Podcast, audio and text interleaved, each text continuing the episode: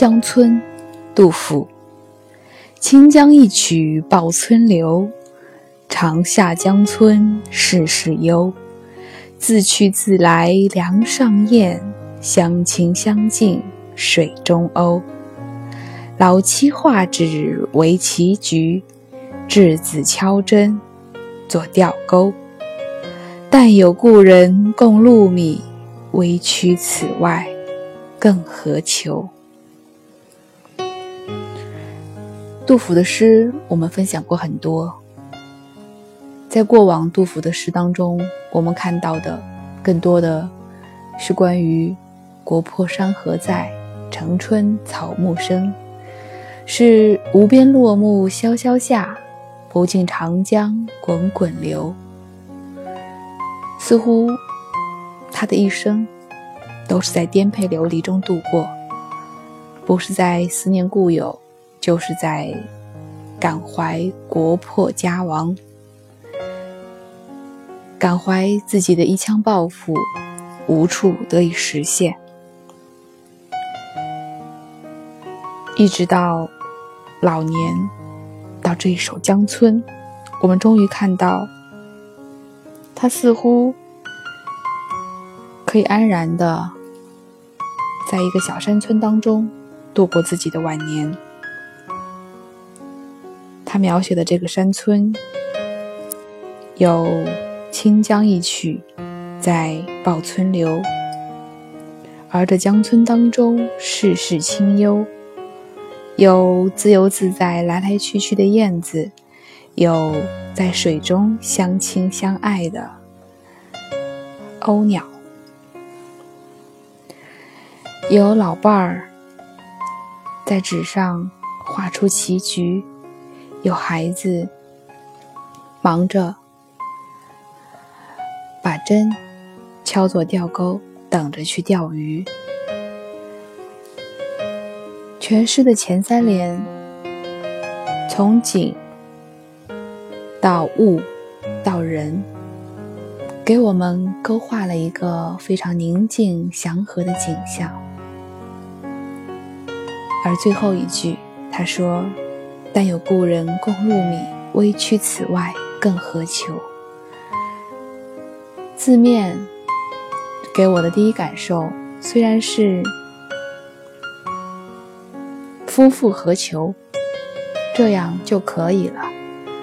我可以接受这样的生活，我可以活在当下，我喜欢现在的生活，有口饭吃，夫复何求？可是，这第一反应过后，我却有着深深的悲哀，因为我知道他，他不是别人，他是有一腔爱国热情、一腔报国热情的杜甫。他不仅有爱国报国的热情，他还有能力、有才华，想要将这一切用到仕途上，用到国家、家国天下。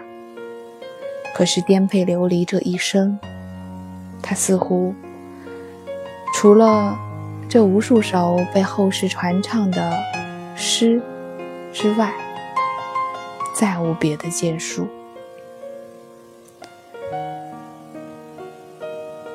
临到老年，除了接受，别无他法。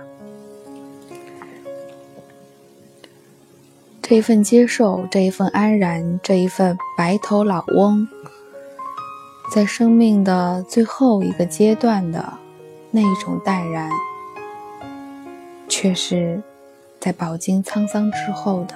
唯一的选择，所以，在这份恬淡之外，我也看到了一丝的无奈。然而，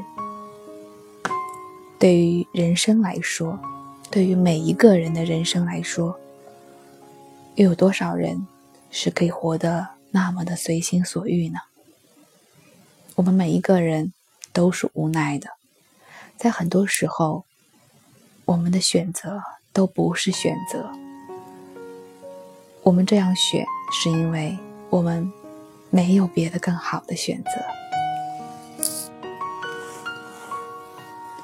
如果杜甫早一点学会不强求，早一点学会接受，早一点学会活在当下，也许我们看到的诗篇会不一样，甚至有可能他留下来的供我们传唱的诗篇会更少。但是，我想他会活得更轻松、更自在吧。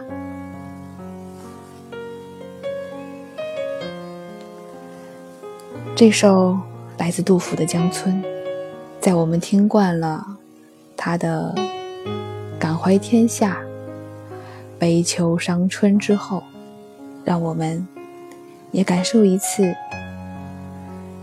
他。恬淡生活之下的状态。江村，杜甫。清江一曲报村流，长夏江村事事幽。自去自来梁上燕，相亲相近水中鸥。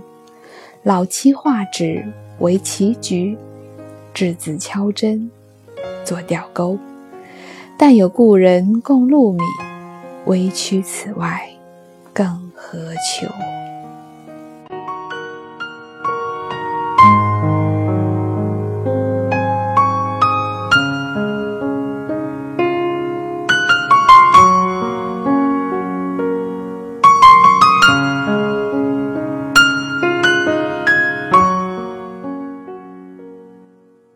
如果我们读完这首诗，也可以学到多一点点，如何放下，如何不执着，如何活在当下，我们也可以更幸福一点点，如此足矣。